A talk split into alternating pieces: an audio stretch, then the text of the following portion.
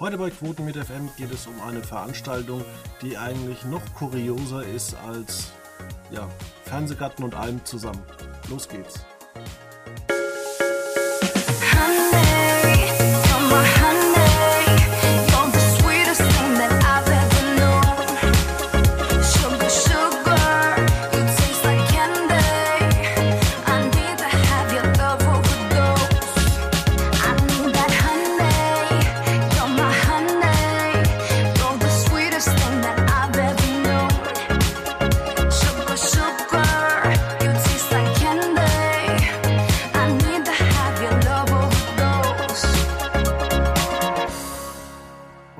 Recht herzlich willkommen hier bei Quotenmeter FM, den kleinen oder feinen Podcast, der natürlich nie darf, sich davor scheut, äh, über die schweren Themen zu reden.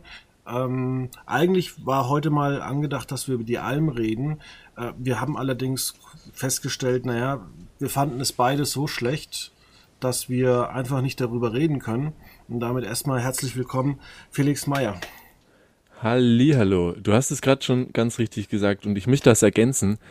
Ähm, man kann natürlich über die Alm sprechen, aber mit den Worten, die du gerade gewählt hast, ist auch schon über die Alm gesprochen. Es ist schlecht. Punkt. Ja, und es ist, es ist auch nicht schlecht, weil es einen Skandal gibt und es ist auch nicht schlecht, weil es besonders schlecht ist oder weil, weil die Aufnahmefläche ist, ist halt einfach so, so, so gefüllt mit Belanglosigkeiten. Mit genau. Prominenten, die man ja überhaupt nicht kennt, die noch nicht mal irgendwie auffallen.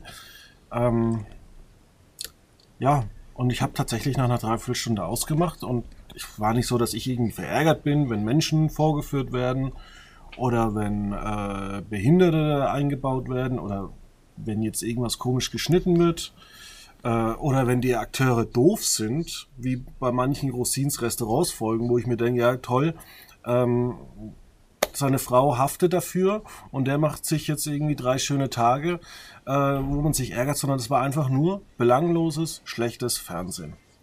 Richtig. Und ja, damit ist auch ähm, drüber gesprochen. Und ich meine, wir hatten, wenn wir äh, an Reality-Formate denken, natürlich in den letzten Wochen und Monaten die ja, Sat 1 Entgleisungen kann man so sagen und da muss man einfach sagen, da konnte man schlicht und ergreifend mehr drüber reden, auch weil man teilweise vielleicht mehr drüber reden musste oder sich positionieren musste oder wollte, das sei mal dahingestellt. Aber es gibt nichts, wo ich jetzt sagen könnte, okay, da finden wir einen Aufhänger oder da finde ich einen Aufhänger für, um über die Alm zu sprechen. Ich, ich finde es einfach nur, wie gesagt, das ist schlecht. Es macht keinen Spaß zu gucken. Also es füllt nicht mal einen Abend für mich, wo ich sage, okay, ich schalte das jetzt ein und in dem Moment den Kopf aus und nach zwei Stunden, zwei, drei Stunden bin ich dann wieder ähm, ja, auf dem Laufenden. Nein, es, es gibt mir gar nichts, muss ich sagen. Ja. Aber es gibt ja wenigstens eine Rettung und damit meine ich nicht die Kandidatin, die gestern bzw. vorgestern eingezogen ist. Und zwar, bitte googelt mal und äh, erschreckt nicht äh, Berlin Barbie, die Alm mit Bilder Google. Nein, sondern es gibt Hoffnung. Nächste Woche Dienstag startet die zweite Staffel von Wer stiehlt mir die Show? Und darauf freue ich mich und äh, das zeigt auch wieder, ProSieben hat ja oder kann auch Fernsehen machen. Auf jeden Fall. Ich freue mich auch. Also, ähm, ich glaube, wer stiehlt mir die Show? Das hatten wir auch schon in äh, den letzten Sendungen, wo es darum ging, was mit den Privaten passiert. Ich glaube, es gibt schon Formate, die klappen können und die mit vor allem den, an den richtigen Stellen, wenn man da richtig investiert, im Sinne von Energie investiert und ein bisschen Nachdenken investiert, dann können diese Konzepte funktionieren, weil wer stiehlt mir die Show ist einmal vielleicht von außen betrachtet ja nichts Bahnbrechendes. Natürlich ist das irgendwo witzig zu sagen, okay, der Moderator spielt darum, die Show in der nächsten Woche moderieren zu dürfen oder muss das abgeben. Das ja, ist vielleicht vom Konzept her neu, aber grundsätzlich sagt man einfach, man hat einen Moderator, man hat Kandidaten und die wollen was gewinnen. Fertig aus Ende. Also das Konzept ist ja kein neues. Aber, und da kommt das Aber, und das geht auch in die Richtung von Joko Winterscheid, man hat einfach an den richtigen Stellen sich ja bemüht. Und das war vor allem die Wahl der Kandidaten in Staffel 1. Und deswegen glaube ich, hat das funktioniert und die Stimmen waren ja damals super. Es ging ja schnell zu sagen, ähm, Endlich hat man wieder eine Show, Primetime-Show, die funktioniert. Abendunterhaltung, die klappt. Das ist schon, also ich glaube, das kann gut werden wieder. Ja, wobei ich mich persönlich nicht auf Teddy freue. Ich weiß auch nicht, ich werde mit ihm nicht warm. Ich hätte mich da nochmal auf äh, ähm, entweder Elias Mbarek gefreut, Thomas Gottschalk oder, darüber hatten wir es äh, vorhin hier im Büro, über Sarah Lombardi, weil die auch so ein Quotengarant ist. Das ist ja das, was wir hatten. Sarah Lombardi, auch wenn man jetzt abgesehen von der ganzen Geschichte, wie sie bekannt wurde oder ja, wie man einfach, ob man das tun muss, eine entsprechende Beziehung so in der Öffentlichkeit zu führen, darüber will man gar nicht sprechen, aber ähm, pack die in welche Show auch immer und es läuft auf jeden Fall besser. Ich will nicht sagen, es läuft immer super, aber es läuft auf jeden Fall besser als ohne sie. Ähm, aber ich würde sagen, und das verfolgt, glaube ich, so ein bisschen jetzt die zweite Besetzung für die, die es noch nicht gelesen haben, mit äh, Bastian Pastewka, mit Shirin David und Teddy Teckleban. Ich glaube, gerade Shirin David und Teddy Teckleban sprechen noch mal eine Generation jünger an, als es ähm, Elias Mbarek und Palina Roginski gemacht haben, deutlich. Und warum denn nicht, sag ich. Genau. Warum denn nicht? Ähm, übrigens auch, wir haben ja auch, oder wir wollen jetzt über den Nachfolger sprechen, denn ähm, letzte Woche ging es um die Wurst sozusagen. Wer übernimmt das Amt von ZDF-Chef Thomas Bellut?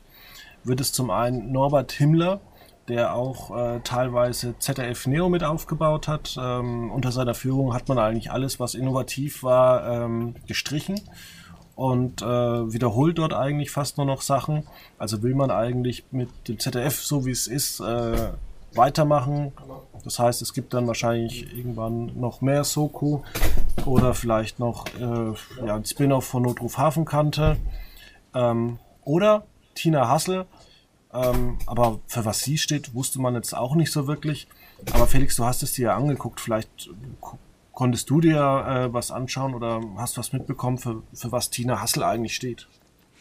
Also ich habe es mir angeschaut. Ich war in der ähm, wunderbaren Situation, mir am Freitag den Livestream des ZDFs anzuschauen, der Fernsehratssitzung. Und natürlich ging es in Teilen darum, ganz viele Tagesordnungspunkte. Ich weiß nicht, für Menschen, die noch nie eine Fernsehratssitzung gesehen haben von äh, ARD oder ZDF, ähm, das werden wahrscheinlich auch die meisten sein. Das ist eine relativ an sich trostlose Veranstaltung, wo Menschen Themen aufrufen, dann darüber abgestimmt wird, ob man darüber abstimmen muss oder darüber diskutieren muss. Und am Ende ist meistens wartet schon eine vorgefertigte Antwort. Also am Beispiel von, es gibt immer, werden Beschwerden vorgetragen für den Beitrag von vor drei Wochen. Da hat sich der, die Sendung falsch verhalten und dann wird abgestimmt, ob diskutiert wird und am Ende wird vorgelesen, was am im Vorfeld da schon drauf reagiert werden sollte. Also es ist alles relativ witzig. Aufgewertet hat das auf jeden Fall diese Wahl. Ähm, und für alle Menschen und alle Zuhörerinnen und Zuhörer da draußen, die Kinder haben und oder sich noch an ihre Schulzeit erinnern, das war vom Feinsten, ich habe es auch in der Redaktion geschrieben gehabt, vom Feinsten das äh, nach dem Motto Klassensprecherwahl in der dritten Klasse. Es war so schön einfach nur. Ähm, es gab eine, es gibt eine Vorsitzende bei dieser Wahl, die hält die ganze Zeit das Wort und es ging los mit, okay, wir beginnen den ersten Wahlgang. Dann musste verkündet werden, dass bitte die Wahlzettel ausgeteilt wurden. Dann waren die Wahlzettel erst nicht da. Dann musste jeder, weil man zwischendrin mal auf Toilette geht, bitte zurück in den Saal gerufen werden. Dann hatte jeder seinen Zettel. Den füllt bitte jeder aus. Dann ging es darum, diese Zettel wieder einzusammeln woraufhin leider schon wieder jemand vielleicht auf die Toilette verschwunden ist oder gerade eine Zigarette rauchen war. Ich weiß es nicht. Auf jeden Fall war jemand nicht im Raum, der musste dann erst zurückgeholt werden, weil die wahlberechtigte Person muss natürlich seinen oder ihren Wahlschein selber in die Urne werfen und so weiter und so fort. Es hat ewig lange gedauert. Man hat diese Fernsehratssitzung hat um neun Uhr früh begonnen. Man hat eigentlich damit gerechnet, dass das Ding um halb zehn zumindest was die Wahl äh, des, der neuen Intendanten, Intendantin oder des neuen Intendanten ist. Man hat damit gerechnet, dass das durch wäre. Und ich glaube, wir saßen bis mittags ein, zwei Uhr, bis das wirklich durch war. Es war so seltsam, aber auch etwas uff, Komödie. Äh, mittlerweile kann ich es mit sehr viel lachenden Augen sehen. Tina Hassel, ähm, ja, das muss man auch sagen. Also es haben sich beide Kandidaten vorgestellt. Das waren so eine 20 Minuten Rede und dann hatten, hatten die anwesenden Person 20 Minuten Zeit, Fragen zu stellen.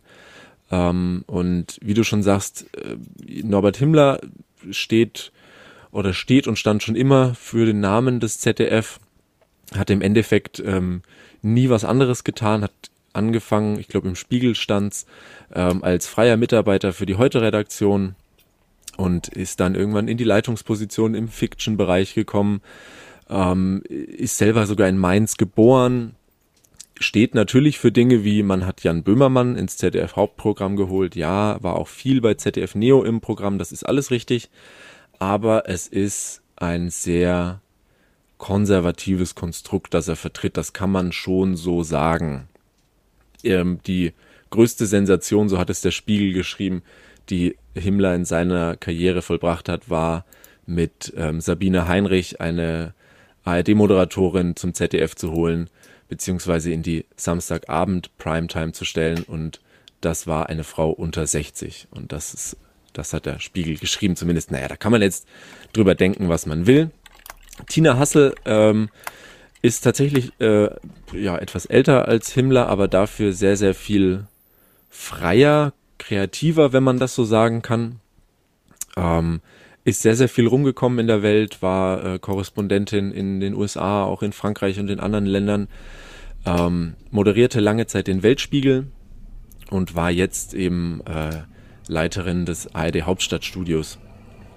Hat da super Interviews gemacht ähm, und man muss sagen, sie ist deutlich medial moderner, wenn man das so ausdrücken kann. Also sie bewegt sich viel auf Twitter, auch sehr meinungsstark. Da, das war schon mit auch ein bisschen von verschiedenen Seiten eine, ein Bedenken ihr gegenüber, weil sie gerade auf ihrem Twitter-Feed öfter mal Stellung bezieht, die sonst so vielleicht im öffentlich-rechtlichen nicht gerne gesehen sind.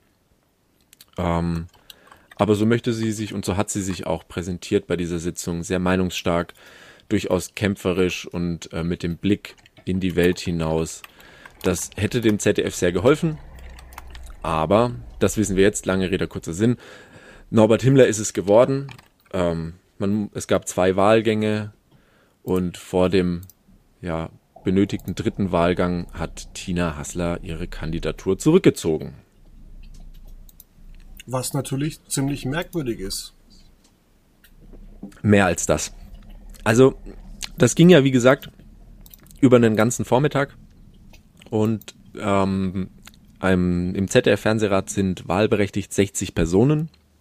Man braucht ähm, für diese Intendantenwahl, um gewählt zu werden, eine Dreiviertel-Mehrheit oder anders genannt 60 Prozent.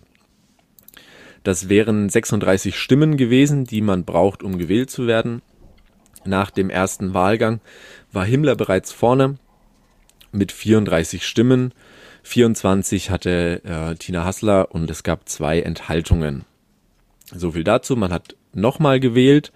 Und interessant an der Geschichte ist, dass Tina Hassel nach dem zweiten Wahlgang insgesamt vier Stimmen mehr hatte. Also sie hat nicht nur in diesen, äh, zwischen den Wahlgängen äh, besprechen sich dann teilweise Interessenskreise. Man nennt das beim ZDF auch, ich weiß nicht, ob das lustig gemeint ist oder warum auch immer, man nennt sie Freundeskreise von verschiedenen Stellen.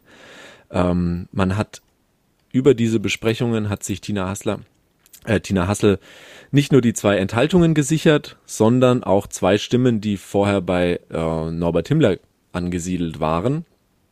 Es, wenn man da von einer Tendenz sprechen möchte, wäre, alle, wäre also alles davon ausgegangen, dass man sagt, okay, in einem dritten Wahlgang wird sie vielleicht noch stärker, aber nach einer etwas längeren Pause, ein bisschen länger als eine halbe Stunde wurde pausiert und sich neu besprochen, ähm, ja, ging Tina Hassel dann ans Mikrofon und sagte, sie wolle ähm, im Sinne einer demokratischen Entscheidung, wolle sie aus einer kleinen Mehrheit für Norbert Himmler jetzt eine große Mehrheit machen und ziehe zurück.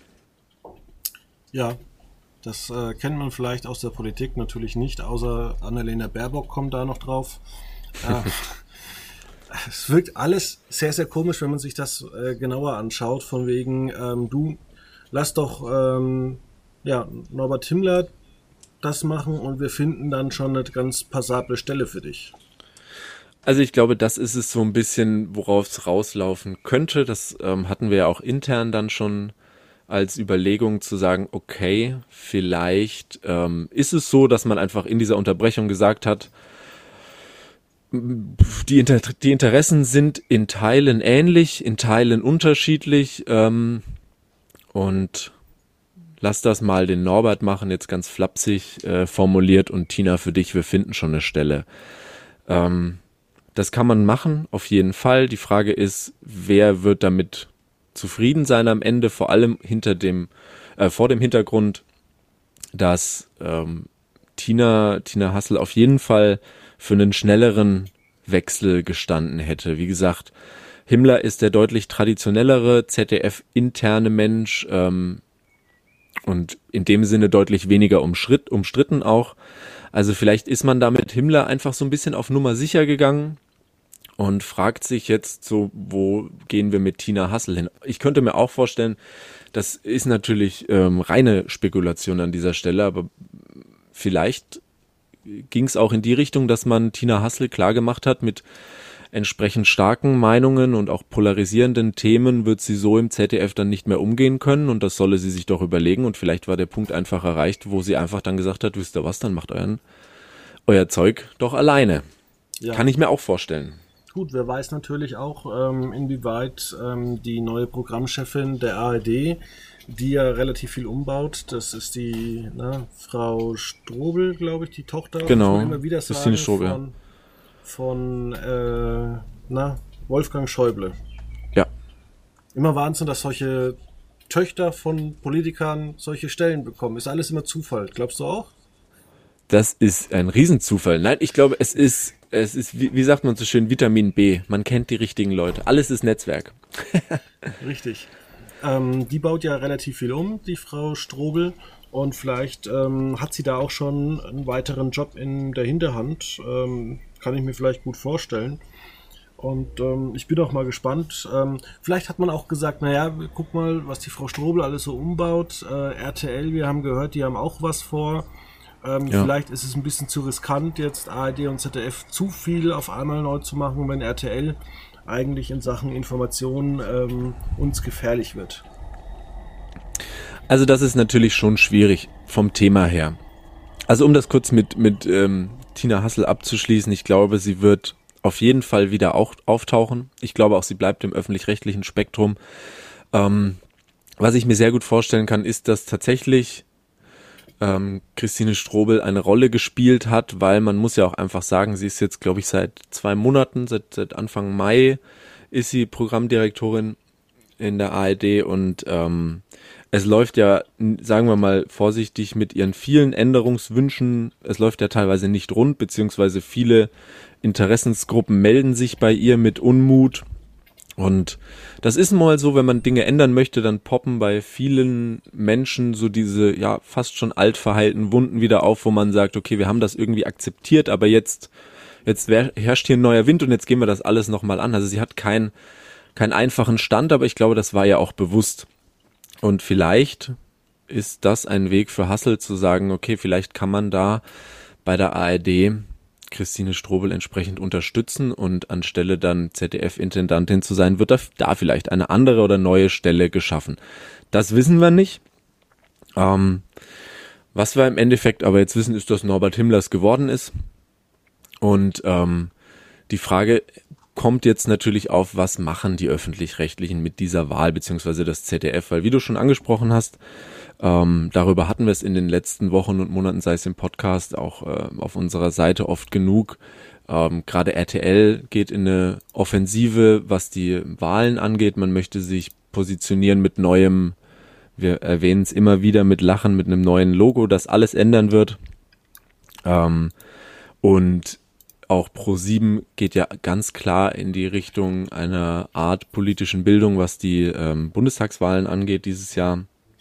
Und das sind schon viele Dinge, die im Privaten einfach unter ganz anderen Gegebenheiten anlaufen und schrägstrich auch beworben werden können. Ich glaube, wenn man auf Seiten RTLs steht, kann man das anders formulieren, wenn man jetzt sagt, okay, wir wollen uns, wie sie es ja tun, wir wollen uns relevanter präsentieren, wir wollen noch besser werden in dem Sinne. Wir wollen ähm, mehr Informationen verpacken. Ähm, wir müssen jetzt, glaube ich, nicht erneut darüber sprechen, welche Persönlichkeiten zu den Privaten gewechselt sind. Das heißt jetzt durchgenudelt irgendwo auch. Aber das fällt alles leichter, als es vielleicht einem öffentlich-rechtlichen Sender fallen könnte, der sagt, na ja, wir machen halt unsere Berichterstattung zu den Wahlen, so wie seit eh und je. Und das ist auf jeden Fall weniger wirksam als die große Info-Offensive im privaten Bereich. Das ja. würde ich dazu sagen. Aber am Ende, und das haben wir jetzt ja auch über die Pandemie gesehen, am Ende gucken ja trotzdem alle die Tagesschau. Na? Richtig. Aber ich habe tatsächlich ein brisantes Thema äh, das eigentlich noch keiner so richtig mal besprochen hat. Denn unsere Bundeskanzlerin Angela Merkel hängt äh, ja nach der vierten Amtszeit äh, ja, ihre Tätigkeit an den Nagel und äh, wird auch sonst wahrscheinlich nichts mehr machen. Ähm, was, macht eigentlich, was macht eigentlich unser Regierungssprecher Steffen Seibert? Also vielleicht ging es auch darum. Ähm, der hat ja angeblich einen Vertrag, dass er zum ZDF zurückkehren darf. Als Heute-Journal-Moderator. Mhm. Auch das ist wahrscheinlich stark äh, umstritten, weil ich kann mir nicht vorstellen, dass äh, Scholz Kanzler wird, beziehungsweise dass äh, ja, die den übernehmen. Das war ja noch nie eigentlich äh, in den letzten Jahren der Bundesrepublik Deutschland so, dass der Bundeskanzler einfach seinen Vorgängersprecher so richtig übernommen hat, sondern er zieht natürlich ja, das ganze Gremium mit ein. Das ist richtig. Also Steffen Seibert ist, glaube ich, in einer nicht einfachen Position jetzt, glaube ich, weil ähm, dieses ja Sprecherdasein, das er für Angela Merkel hat und viele bezeichnen das ja auch so als ähm, ja er kennt die, die sämtlichen Gedanken der Kanzlerin besser als jeder andere und ähm, er hat das ja auch teilweise stark vertreten äh, in der Öffentlichkeit entsprechende Meinungen. Ähm, sei es jetzt äh, Thema Impfen oder auch andere Pandemie-Themen. Ähm, da wurde sich schon immer sehr klar positioniert und da ist natürlich die Frage und da sind wir auch vielleicht an einem Punkt, wo Tina Hassel möglicherweise an ihren Aufgaben oder an der Öffentlichkeit besser gesagt gescheitert ist, wie viel klare und ähm, harte Meinung ist denn möglich im öffentlich-rechtlichen? Das ist natürlich eine Frage, die erlaubt sein muss zu stellen. Ja, finde ich äh, tatsächlich äh, eine schwierige Art und Weise. Also was äh, erhofft man sich da und ähm, gibt es da vielleicht ähm, ja auch ähm, Ärger untereinander? Das ist die Frage. Also was heißt Ärger untereinander? Das will ich immer nicht. Vielleicht ist ja tatsächlich jemand wie Norbert Himmler jemand, der sagt, okay, der hat einen Vertrag, dass er zurückkehren kann und ich kann mir dann vorstellen, dass eine meinungsstarke Tina Hassel äh, gesagt haben könnte, nö, der wird bei uns das nicht machen. Ja, das kann ich mir grundsätzlich, ähm, das kann ich mir grundsätzlich vorstellen. Wie gesagt, wir wissen nicht, was da in diesen ominösen Freundeskreisbesprechungen zwischen den Wahlgängen passiert ist, aber ähm, es wird auf jeden Fall Gründe gehabt haben, ähm, auch wenn das ich sag jetzt mal, nett verpackt war in der kurzen Rede von Tina Hassel, die sich dann verabschiedet hat von ihrer Wahl, auch mit so heroischen Darlegungen, wie sie reite mehr oder weniger hoch erhobenen Hauptes vom Hof und stolz ihrer ja, Themen vorgetragen zu haben und so weiter und so fort. Aber man merkte ihr schon an, dass sie nicht glücklich war mit dieser Entscheidung. Das mag ich jetzt mal aus dem Livestream so rausinterpretiert haben. Und dann kommt natürlich sowas in, in, ähm, ja, in, in das Themenspektrum mit rein, wenn man sagt, ähm, es gibt einen entsprechenden, ja, einen, einen Regierungssprecher wie Seibert, der vielleicht zurück möchte.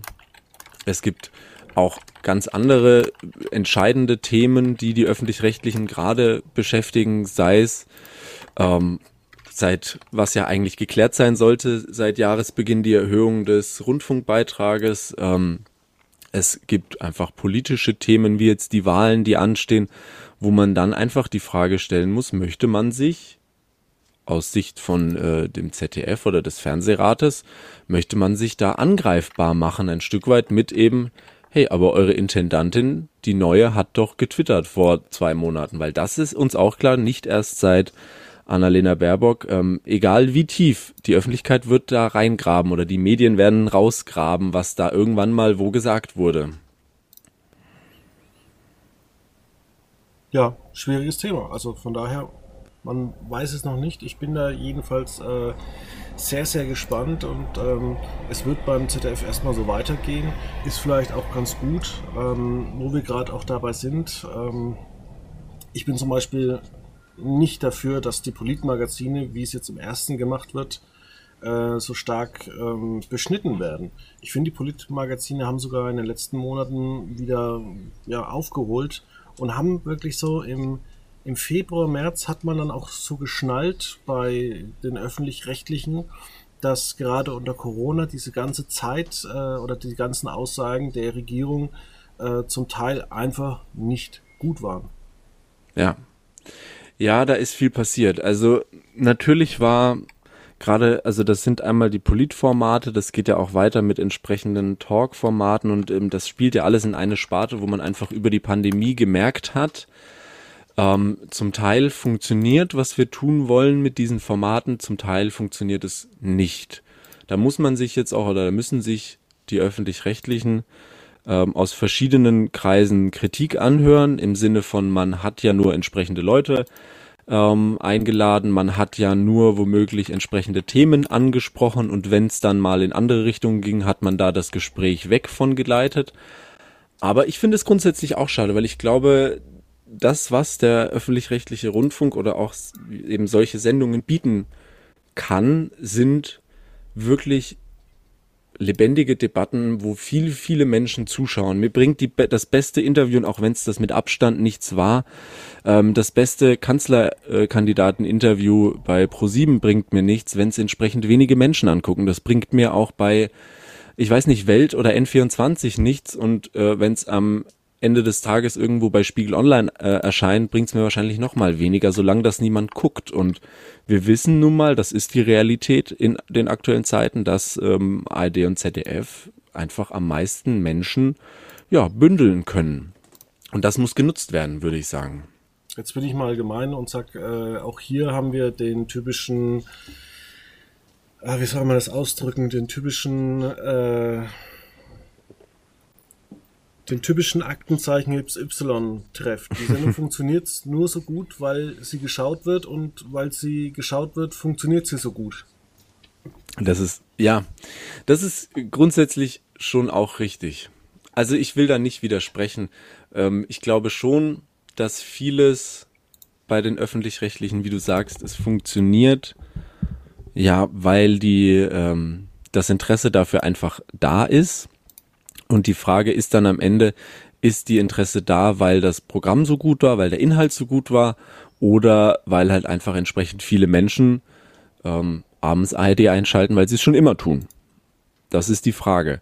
Aber ähm, um da auch zurückzukommen, ich glaube, es ist kein, was heißt richtiger Schritt? Ich glaube, es ist eine, eine gefährliche Geschichte zu sagen, man verändert viel, was funktioniert hat möchte weiterhin erfolgreich sein. Das muss man ab einem gewissen Punkt. Ähm, alle oder jeder weiß, wenn wir immer nur das tun, ähm, was wir immer wieder getan haben und die Qualität sich nicht verändert, dann läuft es irgendwann nicht mehr. Von daher gesehen muss sich was ändern. Die Frage ist nur, was passiert. Und da kommen wir dann auch schon ein Stück weit zurück zu dem, ähm, wofür auch ein Norbert Himmler steht bzw. stand. Zum einen bei ähm, ja einfach vielen ZDF-Neo-Programmen, die ähm, viel, ja, ich sag mal, schlanke Formate waren, schnelle, kurze Formate, die schnell zu produzieren war, äh, zu produzieren waren und die entsprechend rausgehauen wurden, wo man sagt, ja, warum denn nicht? Das kann funktionieren. Die Frage ist, ist das was fürs Hauptprogramm? Mit Böhmermann hat es jetzt funktioniert im weitesten Sinne, würde ich sagen. Es hätte aber auch massiv schief gehen können. Voll und ganz. Also da war ich auch am Anfang und ich glaube, für sämtliche ähm, Zuschau Zuschauer bzw. Zuhörer, die vielleicht auch den Podcast ähm, von oder mit Jan Böhmermann verfolgen, zu der Zeit, als das klar wurde, dass Böhmermann ins Hauptprogramm geht, hat sich Böhmermann schon da sehr Stolz darüber geäußert, aber wenn man das auch vielleicht falsch interpretiert hat, zwischen den Zeilen stand schon auch ein paar Fragezeichen zum nach dem Motto, kann das was werden? Es war sicherlich auch keine einfache Programmierung mit dem vielleicht besten ähm, Hintergedanken zu sagen, man paart es mit ähm, der Heute-Show, weil da einfach so ein bisschen das jüngere, vielleicht auch satirische Publikum schon vorhanden ist. Aber ich glaube nicht, dass in Gänze der typische Heute-Show-Zuschauer auch der typische ähm, Neo-Magazin oder ZDF-Magazin Royal-Zuschauer ist. Und das hätte durchaus in die Hose gehen können. Und das muss man natürlich dann auch sagen. ZDF-Hauptprogramm mit so einer Sendung, wie es eben das ZDF-Magazin Royal ist oder das Neo-Magazin Royal war, wenn das einmal floppt, dann brauchst du da, glaube ich, nicht ein Jahr später nochmal mit ankommen. Hm. Das ist wahr. Übrigens, weil du gesagt hast, ähm, ja, gucken es die Leute, weil es bei öffentlich-rechtlichen läuft. Ähm, nächste Woche nee, übernächste Woche starten die Olympischen Spiele in Tokio. Ja. Und äh, eigentlich hat ja Eurosport, beziehungsweise es ist ja eigentlich jetzt, muss man sagen, eigentlich äh, Discovery Warner Brothers hat jetzt mhm. die Eurosport-Rechte. Die dann bei, äh, nee, bei, bei Eurosport werden sie definitiv ausgestrahlt. Die ARD und ZDF haben massiv Geld dafür nochmal bezahlt. Man hat allerdings schon bei den letzten Olympischen Spielen gesehen, alles, was bei Eurosport lief, hat kein Mensch geguckt. Das ist halt dann die Kiste. Ich glaube, die Frage ist, wer guckt Eurosport? Ähm, ich weiß nicht tatsächlich, da bin ich auch vielleicht zu wenig im Bilde, aber ich muss auch sagen, ich finde grundsätzlich, ich liebe Live-Sport im Fernsehen, gar keine Frage, darüber brauchen wir nicht sprechen. Ich gucke aktuell auch tagsüber zu Unzeiten ab 14 Uhr mir gerne die Tour de France an wo es dann ja doch irgendwie nur zwei Stunden drum geht, Menschen, durch Menschengruppen von Fahrradfahrern durch die Wildnis in Frankreich zu sehen. Das gucke ich mir schon an, aber ich muss ganz, ganz oft leider auch sagen, und ich weiß tatsächlich nicht, woran das liegt. Ich habe ganz oft die so, wenn ich irgendwie auf dem Handy Push-Nachrichten bekomme von irgendwelchen Sportereignissen oder irgendwas, wo ich mir dann überlege, Mensch, das hätte ich mir auch im Fernsehen angeschaut und dann guckt man doch mal nach und es lief bei Eurosport und ich, ich krieg's im Vorfeld nie mit. Ja, ähm, tatsächlich ähm, will ich dich dann auch mal zum Thema Radsport befragen. Ich gucke auch ein bisschen Tour de France. Ähm, und bei Eurosport ist ja zurzeit recht viel Werbung immer bei den äh, bei der Tour de France. Und ich glaube, das war jetzt vorgestern bei One HD. Da wird immer so ein ähm, ehemaliger Fahrer mit äh, eingebunden. Mhm. Und ich muss sagen, also das soll der ARD als Podcast aufnehmen und äh, als Schlafpodcast rausbringen, wenn man abends nicht einschlafen kann, weil ähm, da hat man ja jemanden gewählt, der ja absolut nicht in der Lage ist, äh, überhaupt irgendwie begeistert zu reden. Ganz anders äh, als übrigens die Blindenfassung beim Fußball.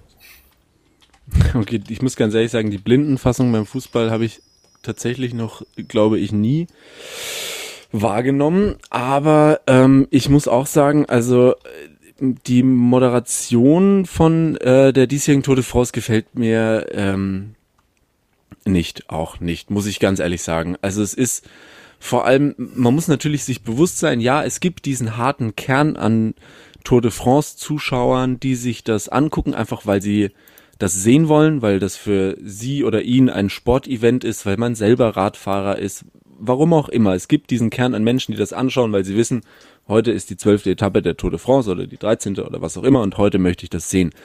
Ähm, was es in den letzten Jahren aber immer wieder geschafft hat für mich war, man hat während diesen Etappen, wenn man zwischendrin mal reingeseppt hat, zum einen, das muss man natürlich auch sagen, es sind schon beeindruckende Landschaften, das möchte ich gar nicht kleinreden und das ist ein abgefahrenes Event, wenn man da die Menschen auch an den äh, Straßen äh, sieht, die das miterleben wollen, was ja leider zum Beginn der Tour zu einem vollkommen unnötigen und schlimmen Sturz geführt hat, aber darum soll es nicht gehen.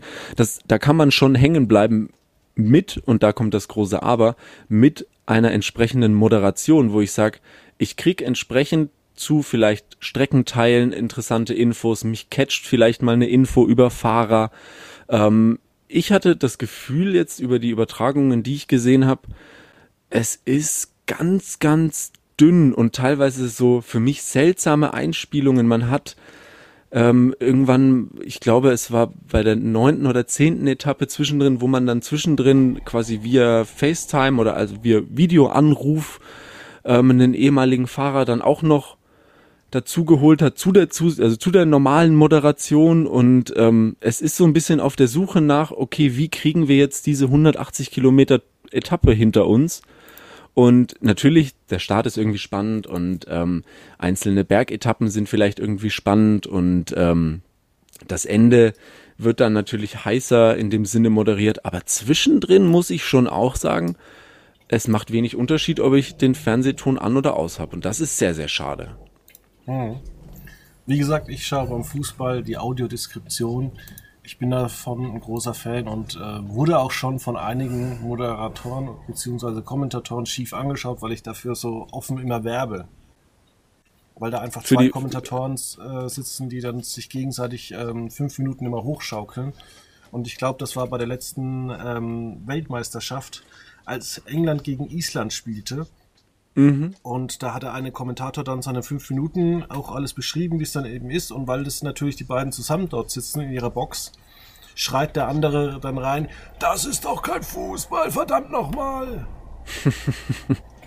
ja, das gibt, glaube ich, schon mehr. Ich finde, das ist auch immer so eine, natürlich irgendwo eine Frage, wie viel Emotionen lässt das Ganze zu, weil ich sag mal, natürlich musst du dich jetzt im Sinne einer Sportveranstaltung dahingehend immer steigern können, zu sagen, das der, der, der krönende Abschluss, das, die Zieleinfahrt, der letzte Sprint muss ja immer das Top of the Top sein. Die Zieleinfahrt muss ja irgendwo stärker anmoderiert oder durchmoderiert werden, als es eben der Kilometer 87 bis 98 ist. Das mag ich schon verstehen, aber ähm, wenn das sich dahingehend äußert, dass wir jetzt, so wie ich es aktuell wahrnehme, und ich habe sicherlich auch nicht jede Minute gesehen, ähm, da muss ich dann schon auch sagen, das ist schon dünn. Also muss es dann eben sein, dass ich kaum was erfahre und wenn, das ist, ich weiß es gar nicht, bei vorgestern, also sprich Dienstag, glaube ich, habe ich die Etappe auch wieder gesehen und da ging es dann selbst so drum, wo man sagt, ja, die Fragenredaktion, die läuft bei uns ja so heiß. Wir haben hier jetzt schon so viele Anfragen, was wir in den Sendungen beantworten sollen, pipapo.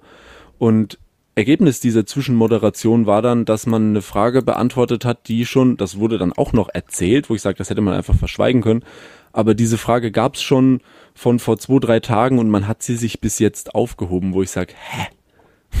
Warum? Warum sollte ich das tun? Wenn meine Fragenredaktion überläuft, dann versuche ich ja wirklich alles zu beantworten und dann bin ich doch froh drum, dass ich diese Interaktion habe und sage dann nicht zwei Tage später, übrigens, wir hatten da die ganze Zeit schon eine Frage, aber wir beantworten sie dann erst jetzt. Das verstehe ich nicht. Das hört sich tatsächlich selbst äh, für mich ziemlich seltsam an. Ich finde es auch seltsam. Aber äh, nichtsdestotrotz, und ich glaube, ähm, daher, da sind wir ja gekommen, ich glaube, ähm, Sport und äh, vielleicht auch in dem Sinne ähm, der Vergleich jetzt, äh, um dahingehend zurückzukommen, Eurosport oder öffentlich-rechtlich oder jetzt allgemein ein öffentlich-rechtliches Programm und Programm von anderen Anbietern. Ähm, es ist schwierig, da zu urteilen, warum jetzt die Tour de France oder ob sie besser läuft, weil sie bei der ARD oder im ersten läuft. Das weiß ich in dem Sinne auch nicht, aber ich glaube einfach, viele werden es bei anderen Sendern verpassen. Das sieht man ja auch bei Dingen wie Skispringen oder allgemein Wintersport ist da immer wieder ein Ding, wo ähm, vieles äh, in dem Sinne simultan übertragen wird, ob bei Eurosport oder ähm, bei den öffentlich-rechtlichen und ähm, ich muss sagen, ich gucke dann auch lieber ähm, ARD oder ZDF, wobei natürlich mit Ausnahme äh, der letzten Jahre, wo ähm, ein äh, gewisser Würzburger Radiomoderator bei äh, Eurosport das Skispringen moderiert hat, da waren wir natürlich immer dabei. Okay.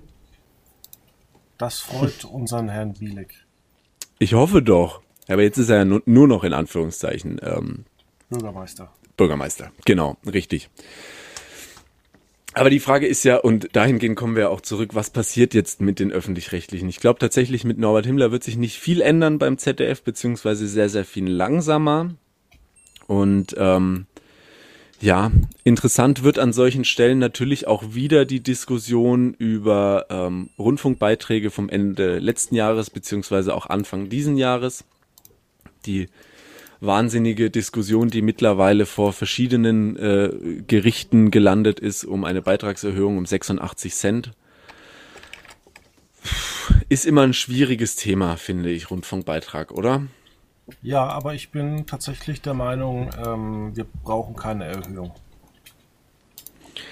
Ich weiß es nicht. Ich glaube es, ich glaube nicht, dass wir es, wir im Sinne von, ich glaube nicht, dass die öffentlich-rechtlichen Sender es brauchen. Ich glaube, sie glauben, sie brauchen es. Genau. das, Nein, wenn das nicht zu mal- kryptisch ist. Man muss auch mal sagen, also was da teilweise produziert wird, es ist zwar alle Ehren wert, ähm, aber auch zum Beispiel hat Arte jetzt so wenig Zuschauer und man braucht nicht jeden Tag für Arte fünf Stunden Dokumentation zu produzieren. Da muss man auch mal sagen, okay, mit 1,5% Marktanteil sollte man sich vielleicht auf äh, 1, also sollte man sich vielleicht auf zwei Stunden konzentrieren und dann weniger doppelt senden. Oder man könnte auch sagen, man ist einfach kein Netflix. Es gibt Netflix. Die ARD braucht keine äh, internationalen Serien einzukaufen, nur für die, ähm, für die Mediathek. Ja. Das ist ja dann schon entsprechend und äh, hoffentlich mischen wir da die Themen jetzt nicht so durch, aber das ist ja schon der nächste Punkt, der ja auch am äh, Freitag, als die ZDF-Fernsehratssitzung war, ähm, enorm besprochen wurde, die Zukunftspläne der Mediatheken, die ja ähm, im Endeffekt ja ein, auf eine auf einen Zusammenschluss hinweist. Man möchte, es ist noch je nachdem, welchen Zitaten man folgen möchte, etwas unterschiedlich dargestellt. Aber Grundkonzept soll sein, dass ARD und ZDF eine gemeinsame Mediathek haben. Die Frage ist noch, und da einigen sich beide Sender oder beide Anstalten auch darauf, es soll nach wie vor klar erkennbar sein, was ein ARD-Format und was ein ZDF-Format ist. Ähm, aber man soll einfach schlicht und ergreifend, wenn ich jetzt in der ZDF-Mediathek bin und ich suche nach dem Tatort, um das plakativste Beispiel zu wählen, dann soll ich den auch dort gucken können.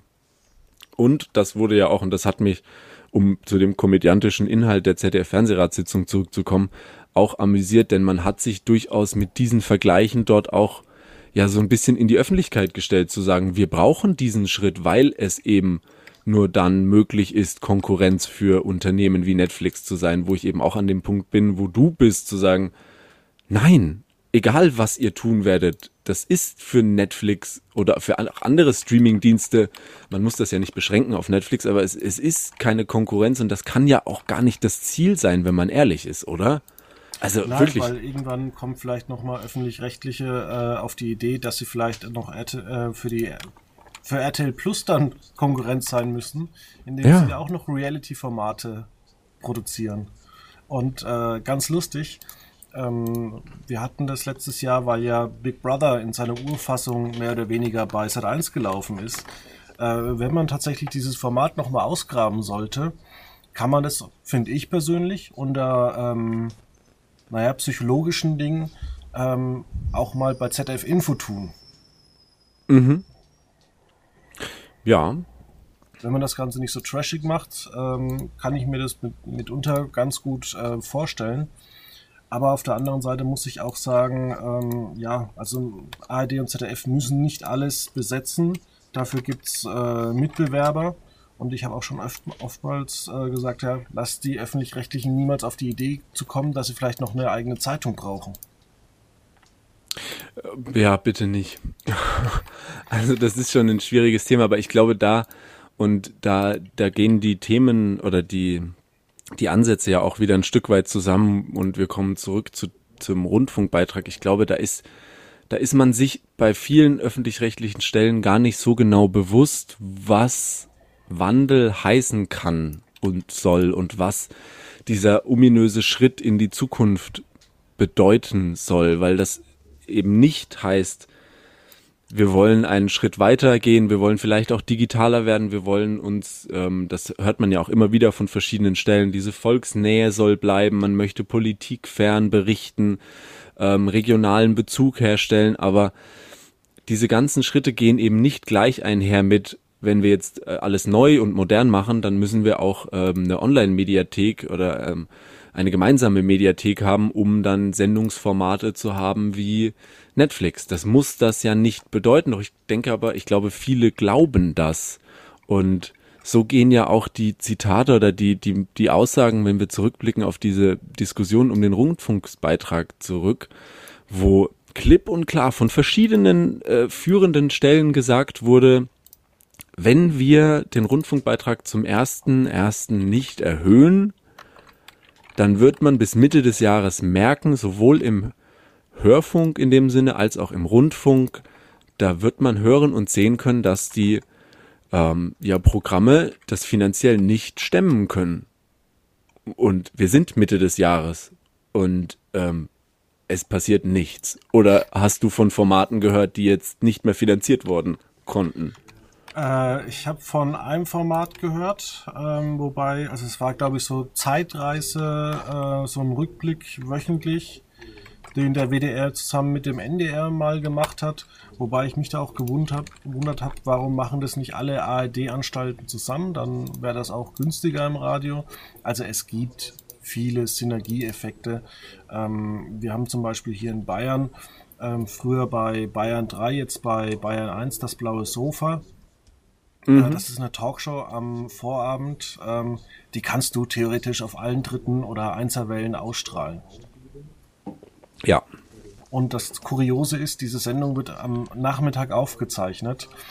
Und weil das halt so ist, und da muss man halt auch sagen, weil die öffentlich-rechtlichen auch die Knete haben, ist es auch weiterhin so, dass halt äh, die Sendung am Nachmittag aufgezeichnet wird und abends sitzt der gleiche Moderator, der am Mittag um 15 Uhr die Sendung gemacht hat, sitzt dann da, damit er dann nach den Nachrichten die, den Verkehrsfunk durchgibt. Ja.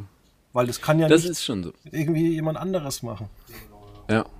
Ja, und ich glaube, das ist eben so ein bisschen die Geschichte, wo ich sage, da hat man auch ein Stück weit vielleicht den, das Maß der Dinge verloren.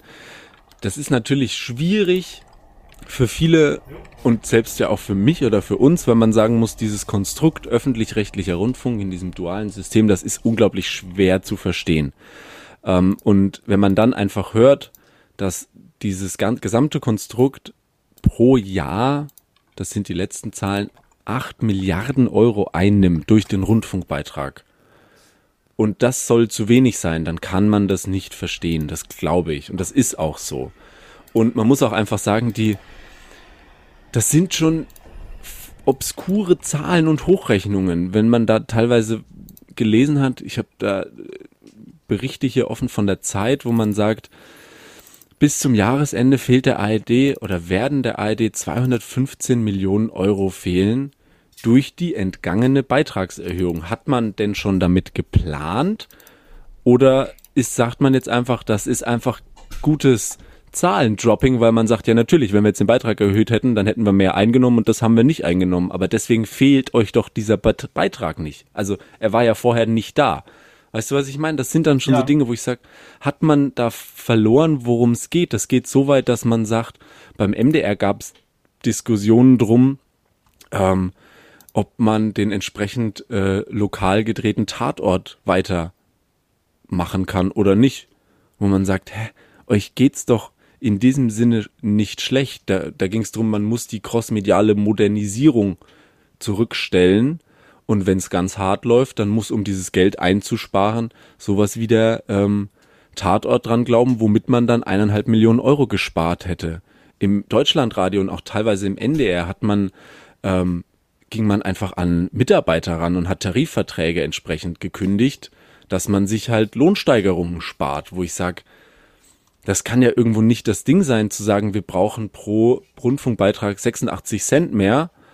Aber auf der anderen Seite naja, dann machen wir halt einfach einen Tatort weniger und dann sparen wir eineinhalb Millionen. Und übrigens gleichzeitig das mit den Tarifverträgen, das lassen wir mal, dann müssen wir eure Gehälter nicht erhöhen. Also das passt ja irgendwo alles nicht zusammen. Ja, was, was, eben, was mich eigentlich äh, so ein bisschen immer verwundert, das ZDF ist ja so, ja, Serienweltmeister, zumindest in, oder Serien-Deutschlandmeister ja. dass die an Serien wegproduzieren und dann auch nachts zeigen. Und da frage ich mich dann auch immer, das ist ja alles schön und gut, aber wieso sagt ihr da nicht einfach, machen wir statt 25 äh, Soko-Folgen nur 15 und wiederholen die Serie dann halt auch mal irgendwie montags um 18 Uhr, nachdem sie halt nach einem halben Jahr bei ZF äh, Neo nachts um drei gelaufen ist. Solche Sachen gibt es ja mit Schlafschafen und anderen Formaten. Genau. Aber das ist dann irgendwo die, da, stehen dann irgendwie vielleicht ein Stück weit, ich weiß nicht, ob Vorstellung oder man kann es nennen Qualität und Anspruch, die sich da gegenüberstellen, wo ich sage, da, da muss man halt überlegen, wo man herkommt und wo man hin will. Wie du sagst, müssen's, und das ist ja aller Ehren wert, und wir sind die Ersten, die schreiben, oh, jetzt wird die und die Folge schon nach sechs Monaten ähm, wiederholt oder jetzt lief das Moment, und das Moment, Format. Moment. Moment, da will ich mich verteidigen. Wir reden von der vierten Ausstrahlung von Worüber rätselt Deutschland auf einem Primetime-Sendeplatz. Also wie man das ernsthaft machen kann als Pro7, das ist ja schon fast dreist. Das ist richtig, aber du weißt, worauf ich hinaus will. Wir sind natürlich dann auch die Ersten, die wieder meckern und sagen, vor zwei Jahren oder in der Vergangenheit hat man es ja auch geschafft, mehr zu produzieren. Und jetzt sind es eben nach sechs, nach acht oder nach neun Monaten schon die Wiederholungen. Das mag ich schon verstehen, dass man sagt, wir haben nun mal diesen Anspruch, eben, wie du es nennst, Seriendeutscher Meister zu sein und einfach zu produzieren, zu produzieren, zu produzieren, sich aber dann hinzustellen und zu sagen, wir wollen diese Qualität, und da geht es meiner Meinung nach nicht um Qualität, sondern das ist eine reine Quantitätsfrage. Wir wollen dieses Level halten an Dingen, die wir produzieren können und wollen damit finanziell uns sicher bewegen und wollen aber trotzdem mehr Geld. Das ist für mich der Knackpunkt, wo ich sage, das ist schwierig. Ja, nicht, weil ich, ich sage, der Rundfunkbeitrag ist blöd. Du hast eine Lösung, das finde ich gut. Ja, und diese Lösung hat das ZDF schon angestrebt. Und zwar produzieren sie mit vielen anderen öffentlich-rechtlichen Rundfunksendern in, Deutsch, äh, in Europa inzwischen auch Serien. Das ist zum Beispiel so ein Punkt, äh, was ich auch ähm, vielen anderen, ja auch, auch Pro7 Sat1 oder RTL ans Herz legen würde. Schließt euch mal europaweit zusammen, dann könnt ihr tolle Serien in Europa wie Lupin, wie äh, wie, na, wie heißen sie alle? Diese Netflix-Serien, also How to Sell Drugs Online Fast oder äh, Into mm. the. Night. Das hättest du alles, was wirklich genial ist, auch in Europa hättest drehen. Es wurde ja in Europa gedreht. Ja, klar. Das sind ja wirklich großartige Formate. Und das dauert natürlich alles seine Zeit und auch, er, ähm, auch das ZDF braucht ein bisschen Zeit, bis es Hammerformate macht. Ähm, wir haben ja, oder Netflix hat ja mal angefangen, mit dieser fürchterlichen ähm, französischen Eigenproduktion äh, mit dem Asterix und Obelix Schauspieler. Wie heißt denn die nochmal? Ich schau gerade mal nach. Mhm.